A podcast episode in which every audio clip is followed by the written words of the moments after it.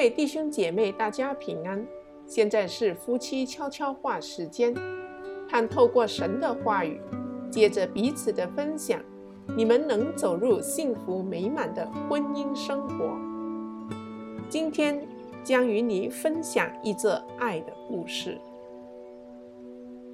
在一个炽热的七月早晨，坏损的电闪发出咯打声，将我吵醒。它催促的潮湿空气轻拂过我的脸。这只鞠躬精粹的电扇光彩不再，它只有一个模式，而且扇叶破旧变形，需要修理。我想，我的人生也是如此。那年年初，我们罹患唐氏症的女儿莎拉才经历一个心脏手术。手术是结束了，但保险不给付的医疗账单眼看着越来越多。除此之外，我先生几周后就会被裁员，看来我们势必要失去房子了。我闭上双眼，试着整顿自己，进行晨祷，但发现有只小手轻推着我的手臂，妈咪。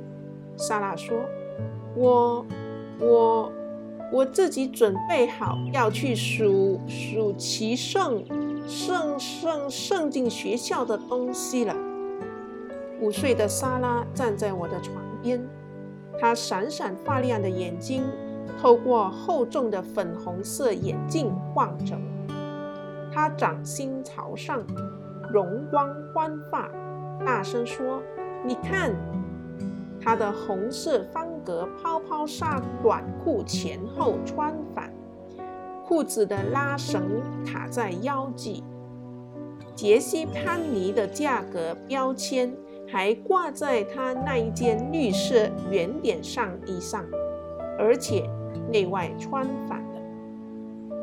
他选了一只红色与一只绿色的冬季毛袜与衣着搭配。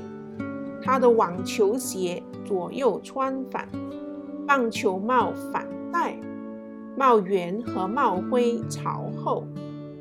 我我我我我还准备了背背背包。他一边结结巴巴地说，一边拉开背包拉链，好让我看看背包里面。我好奇地看着他仔细打包的宝贝：五个乐高积木。一盒尚未开封的回纹针，一支叉子，一个一丝不挂的爆心菜娃娃，三片拼图，以及一件从衣柜拿来的婴儿床床单。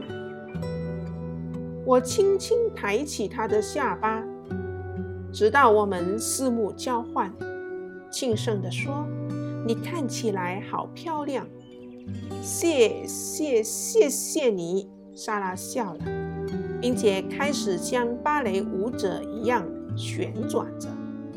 就在那时，客厅的钟显示时间是八点整，这表示我有四十五分钟将莎拉、一个学步儿以及一个婴儿带出门。我手里摇着哭啼的婴儿，并匆忙地让孩子们吃饭。早晨的时间就这么一分一秒地快速流逝。我知道我没时间帮莎拉换衣服了。将孩子们都系上安全座以后，我试着和莎拉讲道理：“亲爱的，我觉得你在暑期圣经学校用不到背包。”要不要帮你放在车子上保管呢？不不不要，我需需需要它。最后我投降了。我告诉自己，他的自尊比别人对他背包里无用之物的想法重要多了。抵达教会时，我试着一手抱着婴儿。同时帮莎拉重穿她的衣着，然而她甩开我，用我早上的话提醒我：“不要，我我看起来好漂亮。”一位年轻的老师听见我们的对话，走了过来。你看起来真的好漂亮。那位女士对莎拉这么说。接着，她牵起莎拉的手，对我说：“你可以在十一点三十分来接莎拉，我们会好好照顾她。”看着他们离去，我知道她会被妥善照顾的。趁着莎拉在学校，我带着另外两个孩子去办事。当我将预期的付款投入信箱，以及在超市里拿着折价券买菜时，我在焦虑与支离破碎的祷告中努力思考未来会如何。我们要怎样养育三个儿子？我们会失去房子吗？上帝真的关心我们吗？我提早几分钟抵达教会，通往教堂的门已经打开。在洒满阳光的教堂中，我看到孩子们围成半圆形坐着听圣经故事。莎拉背对着我，她仍紧抓着背包的帆布背带，她的棒球帽、短裤、上衣。仍然前后内外都穿反了。当我看着她，一个简单的意念进入我脑海：我真的好爱她。当我站在那里时，我听到一个平静、安慰的声音。随后我才明白，那是上帝的声音。这正是我对你的感觉。我闭上双眼。想象我的创造者在远处看着我，我的生活就像莎拉的穿着一样，前后穿反，衣着不搭，一团混乱。为何你紧抓着那个无用的背包，里面充满了焦虑、怀疑、惧怕？我可以想象上帝对我如此说：“让我帮你拿。”那一天晚上，当我再次打开那台残破的电扇时，我感到一股更新的盼望。莎拉提醒我，就算是残破的生命，上帝仍然同在。我或许无法解决我所有的困难，但我永远都能依靠他，帮助我背负重担。多亏南希·乔苏利文五岁的女儿，让她重新发掘了上帝全能同在的事实。许多人从来不知道，他就在我们当中，随时准备好爱我们，并且背起我们充满烦恼恐惧的背包。